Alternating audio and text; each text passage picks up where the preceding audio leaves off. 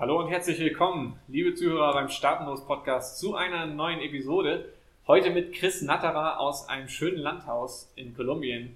Äh, Chris, warum sehen wir hinter uns eigentlich den Kamin äh, und hören Regen im Hintergrund? Ja, ist leider gerade der Anfang da, mitten in der, so in der Regenzeit hier in Medellin, Kolumbien, Medellin.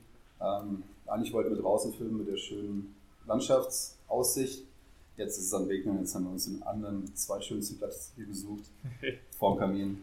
Ja, es regnet in Medellin, in der Stadt mit dem perfekten Klima, äh, das ganze Jahr über Frühling. Macht aber nichts. Chris, du bist Biohacker und Men's Health Consultant.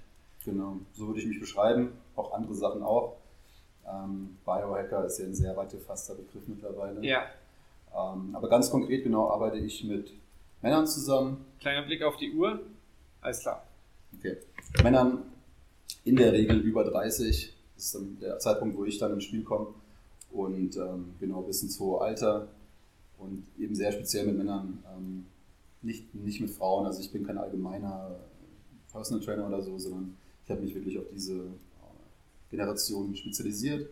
Genau. Und ähm, ja, erfüllt mich sehr, diese, diese Womit kommen Männer zu dir, äh, die deine Services in Anspruch nehmen und was, was, womit hilfst du denen? Ähm, ich fange mal an mit den spezielleren Sachen, die Sachen, die vielleicht sonst nicht im Angebot sind bei vielen Leuten. Wenn es nicht offensichtlich ist, Chris hat auch Workout-Konzepte. Genau, also natürlich, ähm, also für mich geht es, ich nenne das ganze Ding, also mir, ich bin natürlich Fitness und, äh, und Performance sind Sachen, die man haben möchte, gerade im jungen Alter. Im, im, im höheren Alter werden, werden Sachen wie Muskelmasse dann plötzlich wieder sehr viel stärker mit dem Begriff Gesundheit in, in Verbindung gebracht. Mhm. Im jungen Alter mit 30 ist es, ist es cool, es sieht schön aus, natürlich äh, überdurchschnittlich vielleicht muskulös zu sein, je nach Geschmack. Im hohen Alter wird dann Muskelmasse von einem, ja, von, von so einem Vanity-Faktor zu einem ganz klaren äh, Überlebensfaktor. Ja. Inwiefern? Äh, ähm, Muskelmasse ist einer der wichtigsten Biomarker für Gesundheit im, im hohen Alter. Okay. Mit, mit äh, 70, wir wissen es, wenn unsere Oma hinfällt oder unser Opa hinfällt, das ist ein Riesendrama im Alter. In, in jungen Jahren, also wenn es da, naja, da haut es den einen oder anderen regelmäßig am Wochenende hin, äh, meistens unter dem Einfluss von Alkohol. Im hohen Alter kann es dann plötzlich ganz andere Konsequenzen haben. Ein Sturz, und sei es nur in der Küche, äh, kann sein, du brichst dir irgendwie die Hüfte, du brichst dir das Bein, liegst wochenlang vielleicht im Krankenhaus und, und irgendwann ist es vorbei. Oder es kann sofort damit vorbei sein. Muskelmasse gibt uns dort einen sehr hohen, einen Puffer sozusagen, okay. von dem wir zehren können, der unsere Wahrscheinlichkeit, sowas unbeschadet oder mit weniger äh, drastischen Auswirkungen zu mhm. überleben, massiv erhöht. Also es geht jetzt gar nicht um Bodybuilding an sich, nee. sondern um Gesundheit. Sehe ich das richtig? Bei mir geht es also natürlich, ich beschäftige mich auch mit dem Thema Fitness, aber in meinem Kopf an allererster Stelle, alles, warum ich mache, dreht sich um die Gesundheit. Mhm. Was macht denn deine Gesundheit aus oder woran merke ich, dass ich, äh, dass ich da was optimieren könnte? Hm, am einfachsten für mich sind äh, wirklich messbare Faktoren. Mhm. Dazu gehören zum einen äh, Dinge wie Lean Body Mass, also wie viel Körperfett mhm. trägt man mit sich rum, aber dann eine Ebene tiefer müsste ich solche, also sehe ich zum Beispiel einen übermäßig großen Körperfettanteil dann auch wieder einfach direkt an der wichtigsten Metrik und das sind sogenannte, das sind die Blutwerte. Mhm. Blutwerte, dann kommen noch ein paar andere Sachen dazu, wie irgendwie Calcium-Score, wie gesund sind meine, meine Arterien. Aber über eine Blutanalyse kann ich in der Regel schon sehr, sehr, sehr viel feststellen, was ich ohne die Blutanalyse nur sehr schwer feststellen kann. Ich habe das Programm gemacht, also dank, dank Chris habe ich mal ein paar Blutwerte äh, angeschaut und werde das spätestens in einem Jahr nochmal machen. Mhm. Was sind denn so typische Sachen? Vielleicht kannst du mal ein Beispiel rausgreifen, was du. Okay, einer muss am besten nicht der von mir sein, äh, was du da für Werte siehst und was man dann äh, für Maßnahmen ergreift, mit welchem Effekt. Mhm. Also zum einen typische, einer der wichtigsten Werte für Leute, die es jetzt die es demnächst sowas vielleicht mal machen wollen, ist der sogenannte HbA1c-Wert. Das ist der durchschnittliche Wert, Durchschnittsblutzucker, kann man sagen. Mhm. Gibt dir ganz gut eine Übersicht, wie viel, wie hoch in der, im Durchschnitt der Blutzucker über die letzten etwa 90 Tage war. Und ähm, das ist eine Zahl, die interessanterweise mit sehr, sehr vielen Erkrankungen, gerade so, ja, so degenerativen Alterserkrankungen korreliert. Bei ähm, Blutzucker muss ich persönlich an Diabetes denken? Genau. Diabetes ist das Typische. Okay. Also hohen, in der Regel wird dadurch Diabetes festgestellt, denn HbA1c-Wert ist, ist über einen bestimmten Threshold, über einen bestimmten Wert, dann geht man in der Regel davon aus, so, das ist ein sehr starkes Anzeichen für Diabetes.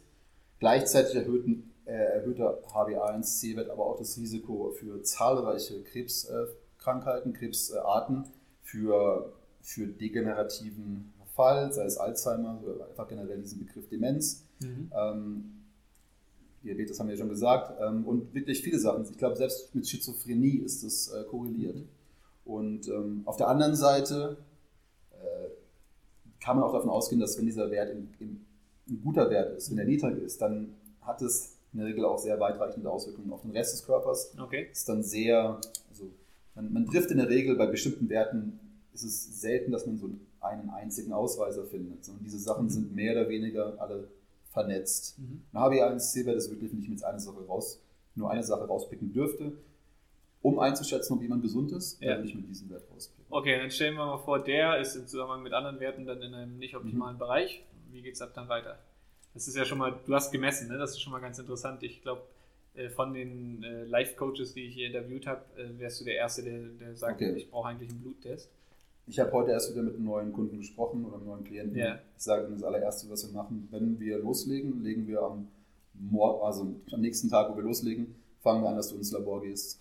Und okay. äh, die, da, ohne, ohne, also ich will nicht blind fliegen. Wie ein Pilot, wir müssen erst wissen, wo wir stehen, dann können wir klar festlegen, welche Richtung wir einschlagen müssen, Mhm. wo Maßnahmen notwendig sind. Ähm, Genau, was, was gibt es da so?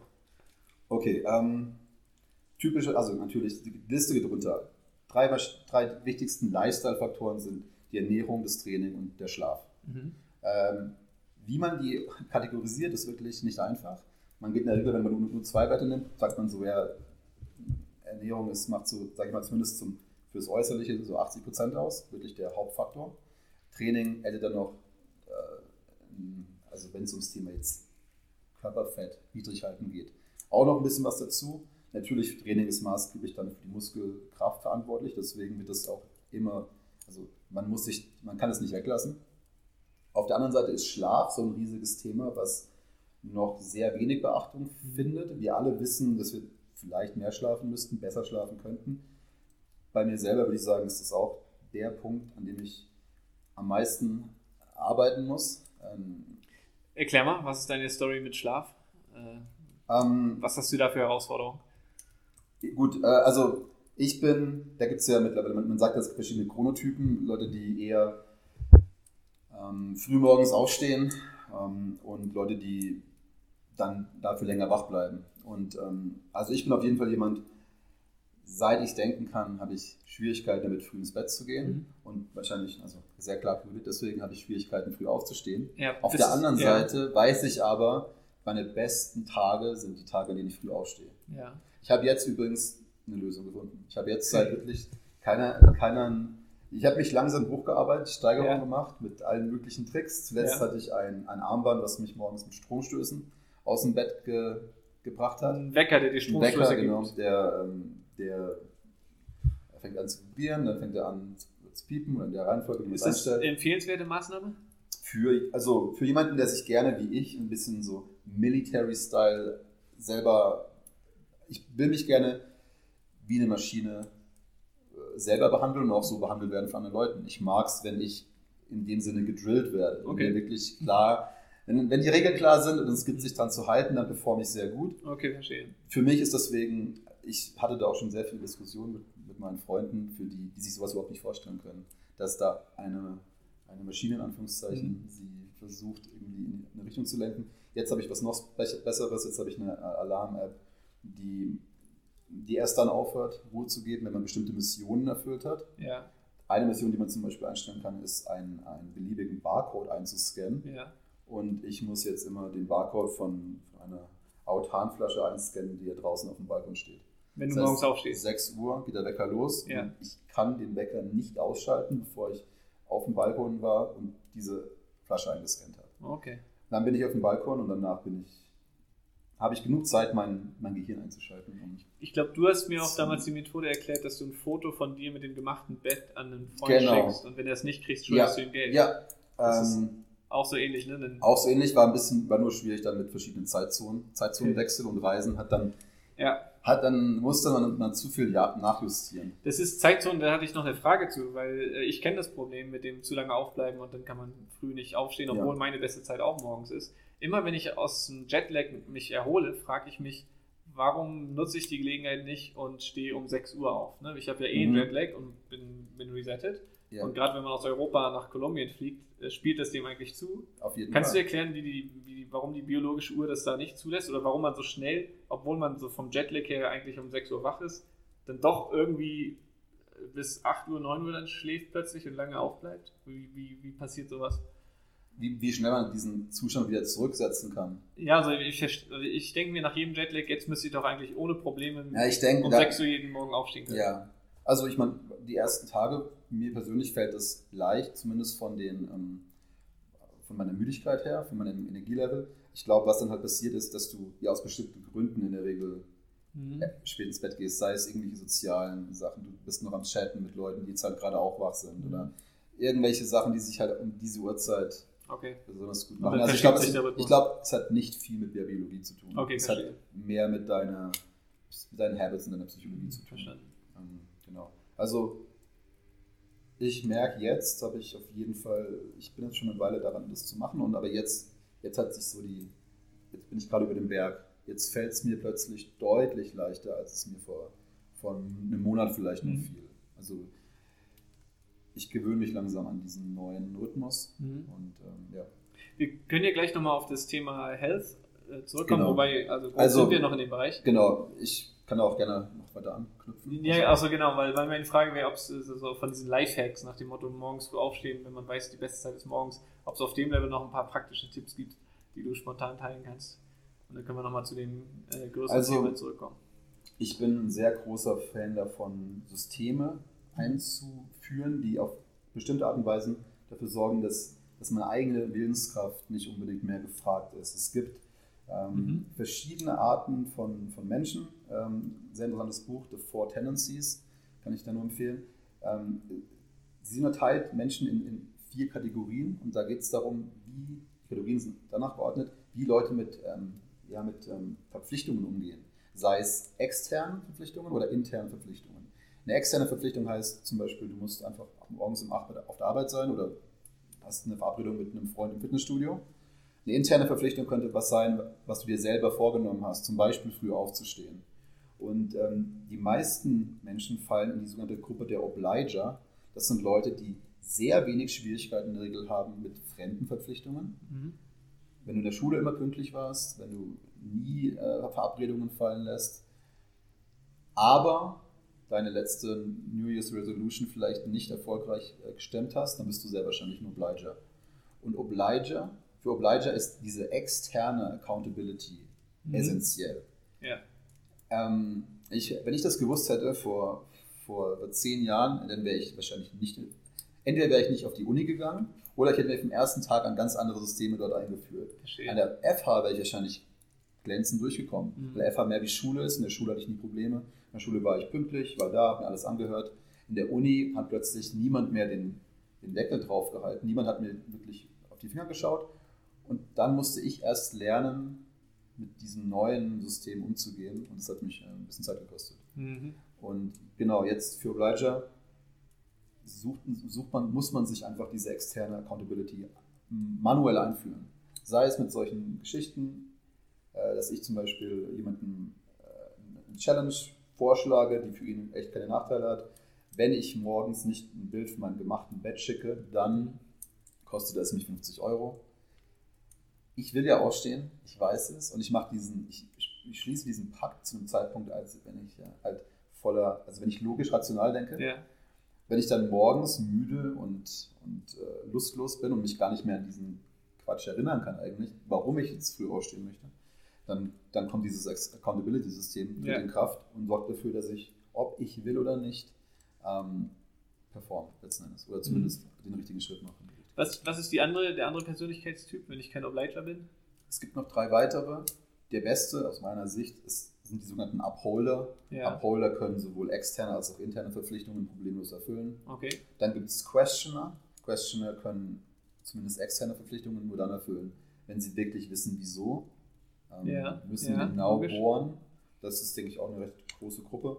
Und dann die vierte Kategorie ähm, sind die sogenannten Rebellen, die sowohl externe als auch interne Mhm. Verpflichtungen ablehnen. Also das ist auf jeden Fall, also jeder, kennt wahrscheinlich Leute, die da in diese Gruppe fallen. Die Künstler, die Menschen, die unstrukturiert sind, So- vielleicht. ja, also es, es klingt, ich habe noch nicht wirklich einen Weg gefunden in meinem Kopf, wie man als Rebell es schafft, dann in einem zumindest konventionellen Umfeld ähm, seine, seine Aufgaben zu erfüllen. Tja, ja, okay, also wo, wo auch immer man arbeitet, es geht äh, letztlich um das Thema, sich äh, zu einem Zeitpunkt, wo man einen klaren Kopf hat, sich die Vorsätze so zu, äh, einzurichten, das System, Genau. System so einzurichten, dass man zu jedem Zeitpunkt das Beste aus sich rausholt, richtig? Also zu jedem Zeitpunkt das Beste aus sich rausholen, ist auf jeden Fall was, was ich versuche Ja. immer weiter zu verfeinern. Ähm, ja, einfach. Also für mich ist es oft so gewesen, dass halt manchmal liest es in verschiedensten Bereichen, manchmal liest es extrem gut und dann kann es aber wieder, kann man wieder so aus diesem, kann man wieder so zurückfallen. In der Regel, das ist meine Erfahrung, dass man fast nie stagniert im Leben. Mhm. Dass man entweder auf dem Weg nach oben sich befindet oder auf dem Weg nach unten. Ähm, auf, dass man einfach nur gleichbleibend ist, das, das passiert in der Regel nicht. Sondern wenn man erstmal Momentum gefasst hat, dann wird man an allen Ecken, Enden besser. Aber sobald es mal sich anfängt, in die andere Richtung zu drehen, muss man wirklich höllisch aufpassen, dass man das früh genug erkennt und sofort massiv gegensteuert, dass es wieder nach oben geht. Und ähm, ja, genau. Ich, ich habe halt versucht, Systeme zu finden, die dafür sorgen, dass, ich, dass es nur noch in eine Richtung gehen kann. So weit wie möglich. Du äh, experimentierst selber mit dir, ne? du bist immer der Erste, du, du versuchst bei dir das Maximum rauszuholen und jetzt, jetzt äh, reden wir darüber, was für dich funktioniert hat und was du im, Genau. im Zuge dessen gelernt hast und, und so weiter. Prinzipiell gilt es immer für alles. Ähm, natürlich zeigt die Erfahrung, dass viele Sachen für viele Leute funktionieren. Mhm. Man muss immer ein bisschen experimentieren. Man kann nie, habe ich auch gelernt aus meiner Erfahrung. Früher hätte ich das vielleicht ganz anders gesehen. Noch vor fünf Jahren war ich überzeugt, dass es, dass es so eine Lösung, dass es eine sehr einheitliche Lösung für alle gibt und dass auf jeden Fall manche Sachen müssen einfach für jeden Mhm. funktionieren. Mittlerweile sehe ich das schon äh, differenzierter. Aber das Schöne ist, jetzt mit, mit diesem sehr individuellen Consulting, was ich mache, kann ich mich auch wirklich auf den Einzelnen konzentrieren Mhm. und muss nicht mehr so versuchen, eine Lösung zu finden, die für alle funktioniert, sondern ich kann dann sehr individuell halt aus der, aus der Werkzeugkiste Sachen rausholen und versuchen, dieses Werkzeug dort. Wie, wie machst du das praktisch? Machst du Remote Consulting und, und wie viel Aufwand ist das? Und Genau. Ähm, Aufwand für, für mich an, an, an Be beide Fragen sind interessant. Nee, genau, ich hätte mich auch Genau, es gefragt ist- es für den Kunden, so wie, wie viel, äh, wie, wie viele Stunden oder, oder ähm, wie das praktisch aussieht. Also ähm, gehen wir zum Beispiel jetzt mal, ähm, also ich bin sehr darauf äh, konzentriert, auf Effizienz. Ich bin nicht unbedingt jemand, zu dem man geht, wenn man, wenn man die CrossFit Games gewinnen will. Auf keinen Okay. Fall. Das interessiert mich nicht. Äh, ich meine, die meisten meiner Kunden sind keine, sind keine Hochleistungssportler, sondern die meisten oder fast alle, darauf habe ich mich konzentriert, sind eigentlich Leute wie, wie wir, digitale Nomaden, die unterwegs sind, die ihre äh, sehr erfolgreichen äh, Unternehmen in der Regel remote managen und an allererster Stelle in der Regel sich als Unternehmer sehen und als, an aller zweiter Stelle dann versuchen halt alles richtig zu machen, um an ihrem Business weiterarbeiten zu können, um, um lange gesund zu bleiben, aber das mit zu, in der Regel mit zu wenig Aufwand wie notwendig. Ähm, und das sehe ich genauso. Ähm, ich, wenn ich teilweise sehe um Leute um mich herum, die so wirklich, wie viele Leute trainieren um mich herum. Ich fühle mich manchmal schlecht, weil ich denke, also wenn die wüssten, wie faul ich bin, wenn es um mein Training geht, Oh um, die reine, um die reine Zeit, die ich investiere, Nicht viel. sehr wenig, ja. Also mit dem richtigen Training, ähm, eines der erfolgreichsten Jahre hatte ich mit 20 Minuten einmal pro Woche über Das ist wenig. ein, ein Jahr. Das ist einfach, diese 20 Minuten, schon ein bisschen wie eine, eine, ein, Rezept vom Arzt. So, einmal die Woche muss ich da hingehen und muss, mein, muss meine Tablette nehmen, Mhm. Training, nach einem ganz bestimmten Prinzip. Und dann kann ich ganz äh, entspannt wieder nach Hause gehen. Genau. Ganz Ähm, erschöpft, nehme ich an. Sehr fix, erschöpft, fix ja, und fertig. Vor allem, wenn ja, die Beine als letzte Übung an, Nach Hause gehen. dann genau. genau. die Treppe runter am Gelände festhalten. ähm, genau. Ansonsten, ja, auch da, ähm, für, für Leute, also wir können uns ja in der Regel, die meisten sind, ja, haben, haben genug finanzielle Mittel mhm. und mit diesen finanziellen Mitteln ist meine Ansicht, sollte man sich das Leben so leicht wie möglich gestalten, mhm. wenn es um das Thema Gesundheit geht, weil das Thema Gesundheit ist heute einfach deutlich, es ist auf der einen Seite vielleicht leichter, weil es viel mehr Möglichkeiten gibt. Wir sind so, so weit in der, in der Wissenschaft, in unserem Wissen, wenn man sich, wenn man sich dieses Thema mal eingeführt hat, dann ist es trivial, Gesundheit zu sein. Mhm. Also ich kümmere mich, ich kümmere mich um meine Fitness und meine Gesundheit nicht mehr wirklich äh, mental. Ich, ich stecke da nicht mehr viel Zeit rein. Das ist auf Autopilot. Ich habe mein Training in den letzten sechs Jahren nicht mehr abgeändert. Das bleibt so, wie es ist. Ich sehe auch keinen Grund, dass es in den nächsten fünf Jahren sich nochmal maßgeblich verändern sollte. Oder in den nächsten 20 Jahren. Das läuft jetzt einfach parallel mit. Ich weiß, was ich zu tun habe. Ich mache es einfach in regelmäßigen Abständen. Und ähm, das kann man für alle möglichen Bereiche, kann man sich solche Automatismen okay. einführen. Routinen. Routinen. Ähm, genau. Und das, also das heißt, der Kunde, der dich bucht, der kriegt dann ein Gespräch mit dir, wo ihr darüber redet, genau. wo, man steht, was man verbessert. Genau, also sehr, ich schaue mir an, je nach, also eine typische Frage kann sein, wo wohnt er und ähm, ja, wie, wie sieht sein Alltag einfach aus. Und dann wird geschaut, ganz individuell für den Alltag, wie er ihn hat. Ähm, Systeme zu finden, die dann in sich die, in diesen ganz speziellen Fall integrieren, die dann ähm, diesen Autopilot halt für diese Situation mhm. ähm, möglich machen. Es war immer, äh, ja, so typische Fälle sind, äh, dass halt, ähm, dass irgendwelche Programme mit hochkomplizierten Mealplans geliefert werden. Ja. Und du bist jemand, der, der, der 90 Prozent seiner, seiner Zeit draußen in, in Coworking Spaces verbringt. Was machst du mit dem Mealplan?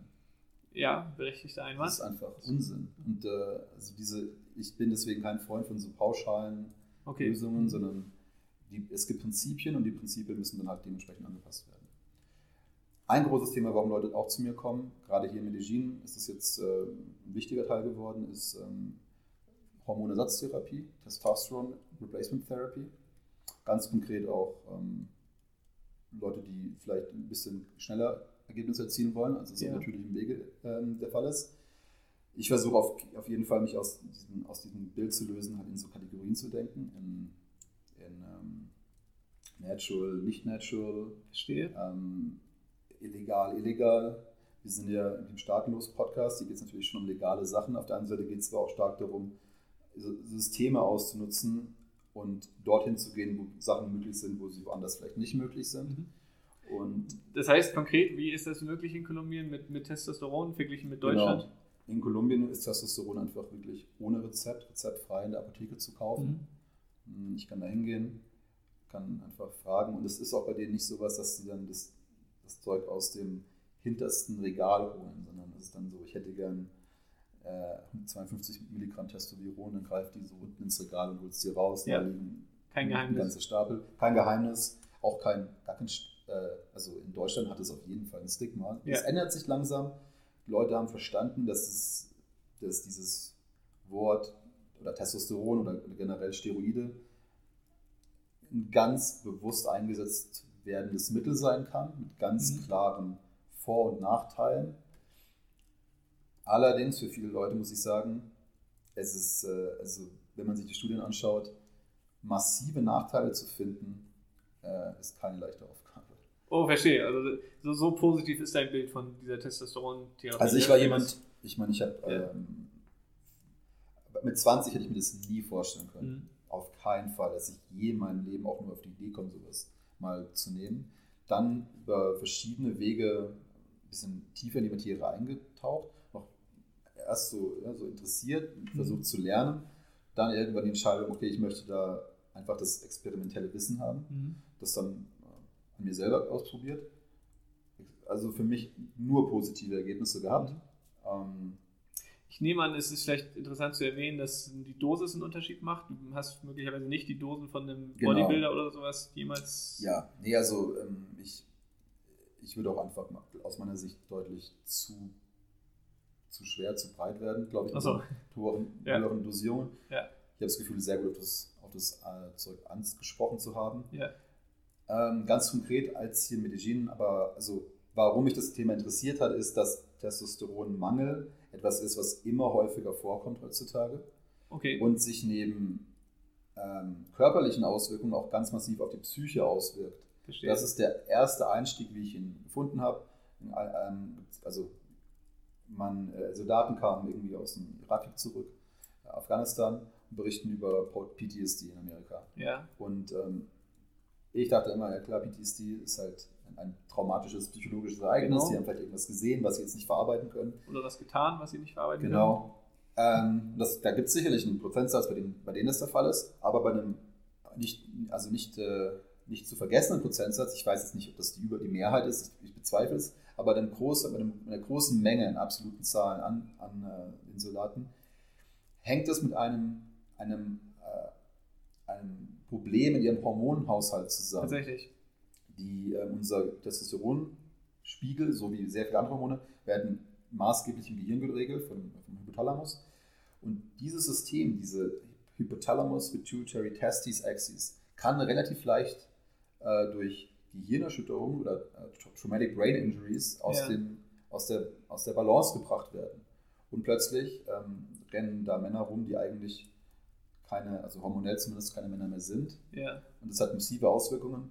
Und die, gleichzeitig sind die Ergebnisse, die sich dann mit der einfachen Zugabe von einer, einer, kleinen Menge Testosteron pro Woche erzielen lassen, Mhm. halt wirklich extrem. Also, Okay. Ja. Und Das heißt, da bist du auch über den rein gesundheitlichen Aspekt bist du ins Thema reingerutscht genau. und hast jetzt die Vorteile für, für das gesamte Konzept Ja, äh, Gesundheit und, und äh, Genau. äh, Leben gefunden.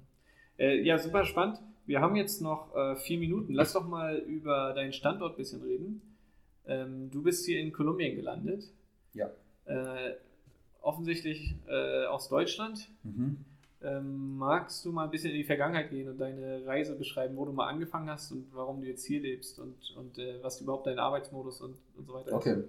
Ähm, ganz, ganz, ich dachte eigentlich mit, mit 20 noch, 21, 22, ich werde mal Consultant, also Consultant im Sinne von äh, Unternehmensberater, Consulting Group, ja. Unternehmensberater, werde mit einem Anzug in, einer, in, einer, Büro sitzen oder unterwegs sein, habe dann ein Praktikum gemacht bei der Europäischen Zentralbank. Apropos Anzug.